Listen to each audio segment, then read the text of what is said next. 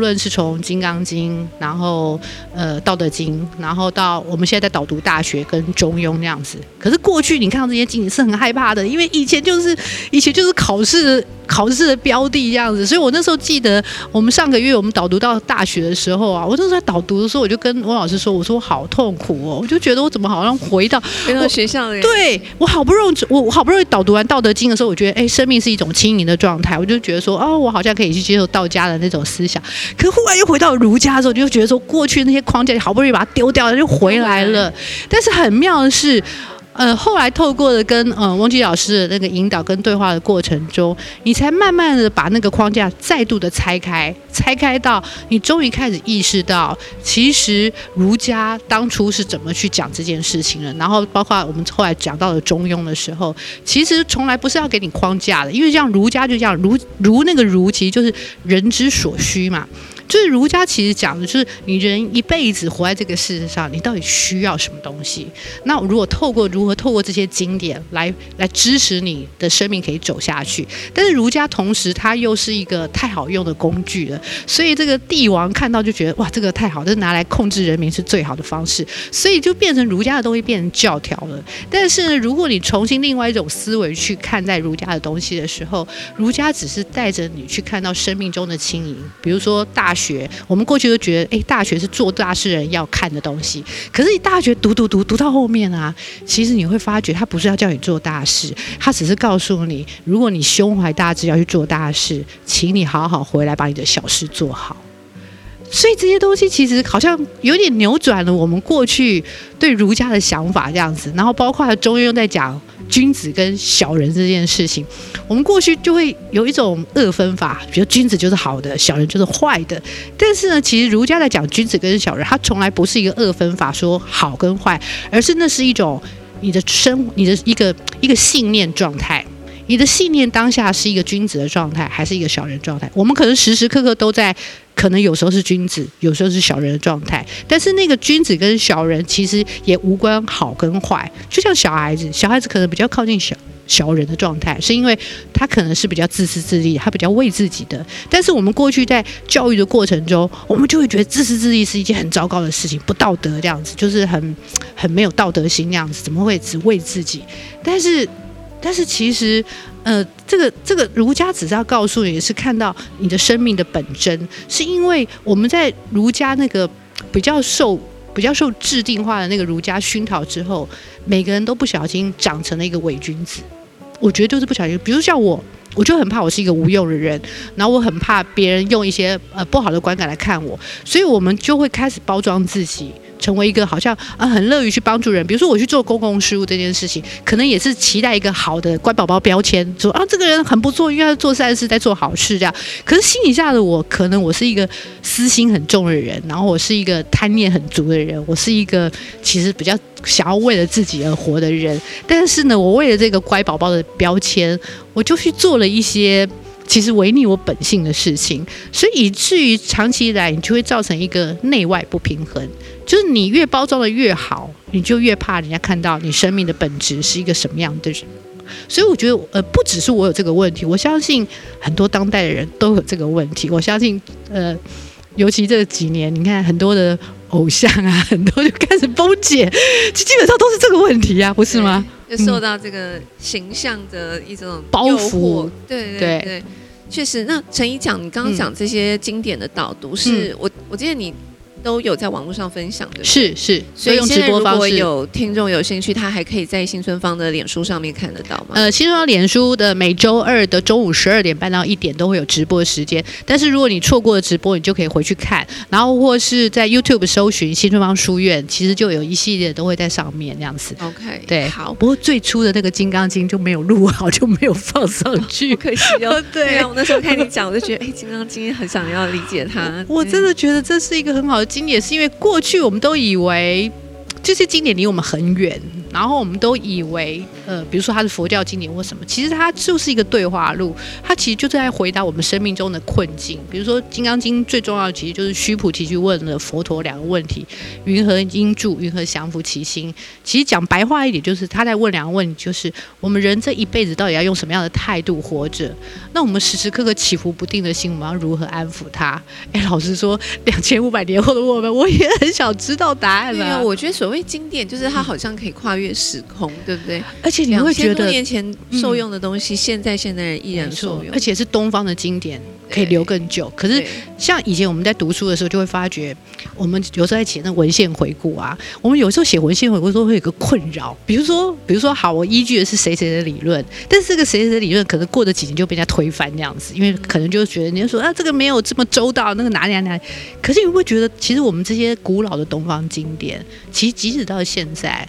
其实你没有什么好推翻的，所以它已经真的是一个经典的存在了。所以我就觉得说，哇，明明这些东西都在我们的生命中，那为什么我们要舍近求远？那为什么我们不愿意再靠近他这样子？哇，这个真的可以在另外一个辟一个题目了。因为我真的觉得这些东西，如果他当初没有被当成是一个教材，就说一定要考试分数，我们其实可以更亲近他，真的很精深的部分。大家看到就觉得哦，那个过去不好的记忆都出现了，就觉得啊，我现在毕业了，你还要叫我读这些？对。可是他真的是可以在我们的人生道路上给我们非常多帮忙的，真的，可能比那些实用性、技术性的东西帮的忙还要更多。真的，因为实用性、技术性这件事情，其实在这个当代根本不是问题。你上 YouTube，很多人都在教你，各种老师都充斥。可是。最难的是我们的那个生命的态度，然后我们那些恐惧，我们那些不安，我们到底要怎么去处理它？可是这个范畴其实是过去在学校教育里面是不会碰触的，因为国校过去的学校教育是把我们当工具嘛，你只要到时候乖乖的去工作，然后每个人的分工做好就好了，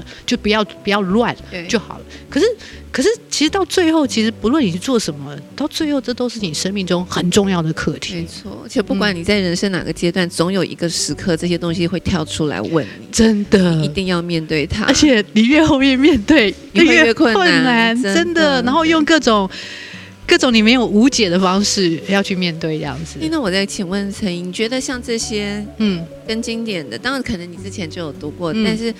呃，现在。更亲近他的这个机缘，是不是也跟你来到水南洞之后，就是你从台北移居到嗯这个水南洞洞之后的这个生命历程有关？嗯，就是它让你更更去又去碰触到这些经典，然后可以用不同的呃，就说。在一个生命不同的位置上面，好像可以看得更清晰、更去理解。你觉得跟这个移居的过程是不是有关系？我觉得绝对是有关的，是因为呃，那个移居有点像是一个水位的改变那样子。因为过去像我这样的人，也许我就是一个知识分子，然后其实就是一个普通知识分子啊。也许因为。我像我这样的人，可能在都市里面到处都是差不多的这样子。但是当你移居到了一个非都市的地方的时候，你突然那个水位就 高了这样子，因为那个生命的落差，然后你背后所累积的资本是不一样的。然后那个时候你就开始想要好为人师，你以为你有更多的看见，因为你好像拥有比较多的知识，所以你就想要告诉别人，呃，有有一些更不一样的东西。什么是幸福？应该由我们来告诉你答案这样子。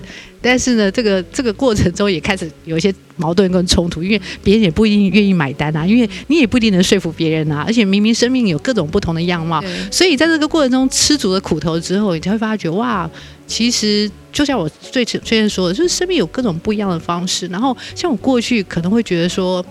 那你如果学历太低，我就很担心说你要怎么活着啊？你要靠什么活着？因为以前在学校就觉得被鞭笞，就你要一直读书，因为我们很怕考不到大学，然后干嘛干嘛干嘛这就后面的恐惧一堆，所以你就会觉得说，那没有考上大学人，那怎么办？他们生命要怎么活下去？可到我到瑞芳的时候，其实生命很多人是我已经很恐惧变成的人，但是你仔细去看他们。他们的生命也没有变得不好啊，而且他们有时候过得还比我更好，这样子你就不有时候还忍不住羡慕起他们了。而且他没有这么多恐惧，对，没有那么多恐惧，没有那么多包袱，没有这么觉得，他就觉得他过好是他的日子就好，他干嘛要做大事？他干嘛要改变世界？他干嘛要就是他只要过好他的日子？我就我就看着他们，我就觉得说，为什么我没有办法让我的生命单纯的活着？我只是过好我的日子，好好的吃一个饭，然后喝一杯茶，好好的就是享受我的生活就好。我为什么要不去？包好像背了一个十字架，然后那个十字架也没人叫你扛，就自己去呃弄一个十字架就扛着，就觉得啊，我有一个很大的任务，然后要做一点什么之类的。所以我觉得从这个过程中，我觉得呃。也是瑞芳。我如果没有移居到一个地方，我觉得我不可能，因为如果继续活在台北，我觉得我就在那个框架继续活着，只是只是你就像那个呃那个小老鼠一样，关在笼子里，老鼠就是不断的在笼子里面一直转转转转转圈圈。你以为你在做一些很积极的事情，但是其实你是在原地动。对，然后然后那那些外围的那个在山里面的老鼠就会看说，这一群这个老鼠在忙什么？在忙什么？到忙什么？你到最后不就等着要退休，躺在那边等死吗？那你为什么不现在就停下来？这样，所以我觉得这个移居是一个很特别的过程。就是我觉得我二十年前其实是带着一种浪漫在移居的，但是我回头来看，嗯，我觉得我好像回头看那个当时的我，我觉得我们当时是逃出来的。我无意识，我觉得我可能那时候就有一点想要去逃出这种被框住的游戏规则，然后我我我厌恶了这种竞争，因为。你很怕落在后面，所以你不断的竞争竞争。但是好不容易到这个位阶的时候，你就看到前面还有更多的人，所以就觉得天啊，没完没了哎，这辈子追不完呢。就是你没有办法看着后面的人，因为后面就被你放大。可是你看到前面是那么多的时候，你就觉得这一辈子好累哦，就是你一辈子都追求不完。所以我觉得，嗯，那个生命的历程如果没有搬到瑞芳，我觉得我永远不会有这样的看见。嗯，那。这个书是几月出版的？今年呃七月二十七出版到现在，陈怡一定有收到很多读者的回馈。嗯嗯嗯，自己觉得就是出版了之后，这个书又回头来让你看到了些什么？其实，嗯，我当初啊。我当初那时候想说，我这辈子能出一本书，我就觉得很心满意足，我觉得有而且而且有出来是 愿意帮我出，我就觉得这太感恩了这样。可是那时候出了之后啊，我忽然就开始有一种奇怪的野心，这样就觉得啊，那可不可以有机会有第二本书这样子？所以那时候在出版的时候，真的心里就在想说，我一定要要有第二本这样子。可是可到现在，我其实我动不了笔，你知道吗？我忽然就觉得说，哎，我凭什么可以写第二本书？然后我为什么要写第二本书这件事情？但是后来，当我在这个困惑的过程中，确实就是有一些人读者就会回馈给我一些他们的东西这样子。然后我我觉得，当你收到了一些回馈的时候，我觉得是一个。很大的礼物，当然他们也没有说什么了不起什么什么，只是说他们会说透过你的文字，然后他们也看到了他们自己，或是透过了你，他可能开始有一些勇气去做一些改变，或者甚至他可能一直在丢读一些事情，可是他可能看到我的文字有一些什么样的想法这样子，然后包括了呃有些老瑞芳人就看我的书这样子，然后那当初是一个机缘，是一个朋友他的爸爸，他爸爸就是呃十几岁就在瑞芳开一家干洗店这样子。然后我还就回家给他爸看这本书这样子，然后那个老爸爸，我其实很对不起读者，不好意思，我们的字的编排是有点小，所以他其他说看得很辛苦，可他说每天都要看看几篇就要休息一下，可是他真的就把它看完这样子，然后他把它看完了之后，他就在他就在回应给我说，他说。很特别，是因为他就是一个从小在瑞芳长大的人，然后甚至到八十几岁这样子。但是他看到一个外面的人在这边生活的二十年，然后用不同的方式来讲他出生的地方的时候，他忽然就觉得说：哇，原来他已经习以为常看到的风景，原来是有不同的人用这个角度来看这个地方这样子。然后也很特别的是，甚至有些人开始书写关于他的生命历程这样子，他会写信给我，这样说把他的故事。写给我看这样子，因为以前他可能在公办局工作，然后呃，他看到我写的这个东西，他写哇，我记得写了五六页这样，我写了很多，就很像在写自己的自传这样子。那当然，这个里里面其实完全都没有写出我的书写的好，他就是他就是把他的故事写给我看这样子。可是其实我觉得。我觉得你的书触发了他去做对对对，其实对我来说我很感动的，倒不是说我我真的要去接受他的赞赞赏或者嘉许，而是我觉得呃，我做的这件事情去触发了他，也想把他的生命故事把它写下来。我觉得这件事情很很让我觉得有趣，然后我就觉得哇，文字的力量还蛮特别的，对。有刚刚到到现在，因为陈怡讲了几次那个无用跟有用，在我脑海中就一直浮现，嗯，有一本书叫《无用之用》，没错。然后其实这几年，嗯，我也是对这个题主题很有兴趣。嗯，我在想陈怡可能跟我也会有同样的感觉，就是说，其实我们把自己过好，嗯，其实就会对这个社会很有贡献。真的不一定真的要去做一件什么大家都看得到的事情，或是我们自认为嗯对别人有用的事。其实我们只要把自己过好，只要我们自己活得很开心，嗯。其实就是一个很大的有用。其实每个人都把自己的小事做好，这世界真的不需要，就不是要拯救世界的英雄。了。对，就不会有那么多的纷争或那么多的痛苦。就是说我们嗯自己很开心，这件事情本来就会感染的。没错，对对对，可是问题是我们，我也不知道为什么我们就会，比如说我们去做公共事务，可是家里就一团乱这样子。嗯然后呢，你去为了别人贡献，但是呢，小孩可能在家里饿肚子这样子。其实我常常，我之前常常就是这样，我就觉得说，哎，对，为什么？为什么？顾此失彼？对对，可是你那时候就觉得说我在做更重要的事情，对这些这些人需要我，可是明明其实最需要你的是这些家你的家人，嗯嗯对，但是但是你好像自己去自我感觉良好，觉得觉得那个比较大，对那个比较大，那重要。可是老实嗯说，你真的没做这件事情，世界也不会怎样。对对，但是但是你的家人会因为你好好的煮一顿饭，然后愿意好好的陪他，他的生命会不一样。对，没错。对，我也是后来才知道的。的。讲到小孩，我我又想到，就是之前我看陈怡的书，我在脸书上贴一篇嘛，因为那时候看到你讲你的孩子嗯，就是道地的瑞芳人，嗯不像大人是移居过去的。是，然后你讲到小朋友在学校里头，他们嗯受到教育的方法、嗯学校办的活动等等，那时候那些我觉得好动人哦。就是 陈怡可不可以分享一下？就是嗯就说从孩子身上，嗯我们也会学到东西。我觉得到的，当父母哦，老实说，当父母是一件蛮辛苦的事情啦。但是我觉得当父母有一个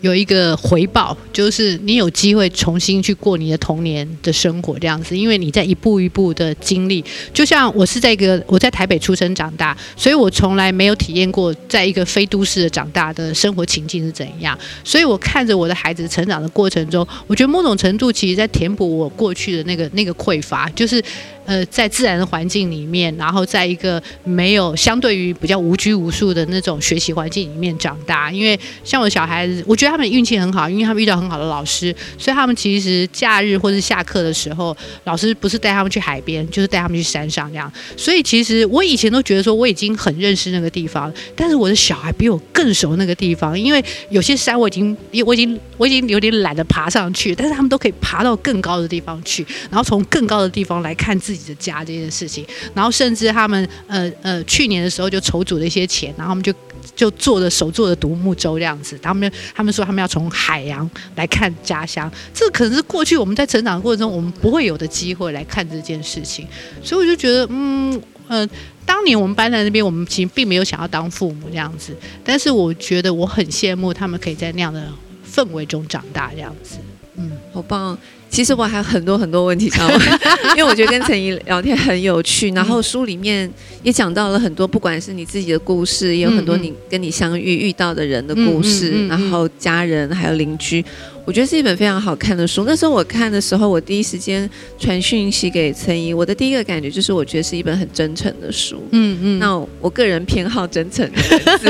所以我我 你看得出真诚就是我非常非常 对，我觉得那个、那个东西文字其实很难骗人。嗯嗯嗯所以我完全看不到陈怡在这里头有刚刚讲的那些包袱或者是形象。我觉得在文字里头，其实那些东西感觉都放下了，嗯嗯，就是一个很真诚的陈怡，然后让我们看到另外一种生活的可能。嗯我觉得对很多读者来讲，未必我们都有机会移居到另外一个城市，可是我们也都一直在移动中嘛，嗯也可能会去旅行。我觉得从一个不同的角度来回望自己的城市跟生活，我觉得它本身就是一个蛮